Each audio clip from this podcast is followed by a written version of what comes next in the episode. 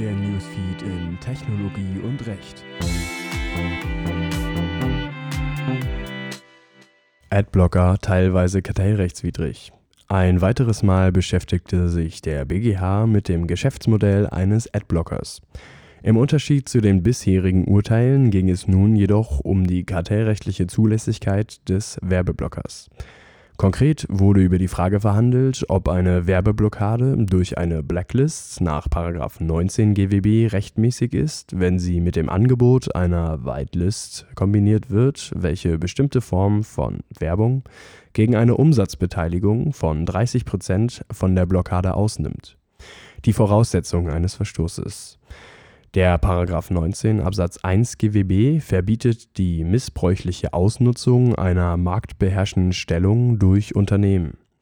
Marktbeherrschend ist ein Unternehmen dabei gemäß § 18 Absatz 1 GWB, sofern es als Anbieter oder Nachfrager einer bestimmten Art von Waren oder gewerblichen Leistungen auf dem sachlich und räumlich relevanten Markt ohne Wettbewerber ist, keinem wesentlichen Wettbewerb ausgesetzt ist oder eine im Verhältnis zu seinen Wettbewerbern überragende Marktstellung hat. Der BGH sieht im Fall des Werbeblockers nicht alle Internetnutzer als relevanten Markt an. Dabei zieht er einen strukturellen Vergleich zu Lebensmitteldiscountern. Anders als eben diese sei der Anbieter eines Adblockers kein bloßer Nachfragemittler für werbescheue Internetnutzer. Deshalb müsse vielmehr der Markt betrachtet werden, auf dem der Adblocker die Beseitigung der von ihm selbst geschaffenen Zugangsschranke anbietet. Insofern kommen lediglich die Besucher der betreffenden Website in Betracht. Anderes könnte nur bei zumutbaren Ausweichmöglichkeiten des Seitenbetreibers gelten.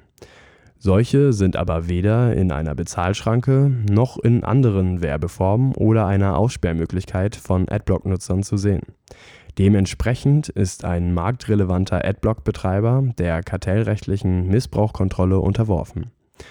Die missbräuchliche Ausnutzung auch wenn der BGH in lauterkeitsrechtlicher Hinsicht bezüglich eines Werbeblockers keine Bedenken äußerte, könnten marktbeherrschenden Unternehmen besondere Verhaltenspflichten auferlegt werden. Dafür sei eine Abwägung der Presse- und Berufsfreiheit der widerstreitenden Parteien maßgeblich. Vor diesem Hintergrund muss zwar festgehalten werden, dass die Werbeblocker ein Bedürfnis eines nicht unerheblichen Teils der Internetnutzer befriedigen, allerdings sei dieses Bedürfnis nur insoweit schützenswert, als dass es den legitimen Interessen der Internetnutzer oder der Entwicklung und Pflege des Adblockers diene.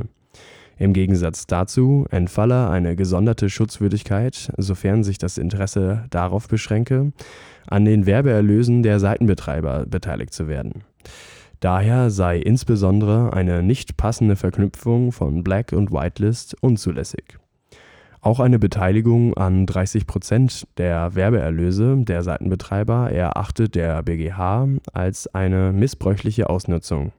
Schließlich hänge der Aufwand der Adblock-Betreiber nicht vom Umsatz der Seitenbetreiber ab Deshalb sei grundsätzlich nur ein Pauschalentgelt zulässig, welches die Kosten für die Entwicklung und Pflege sowie einen angemessenen Unternehmensgewinn abdeckt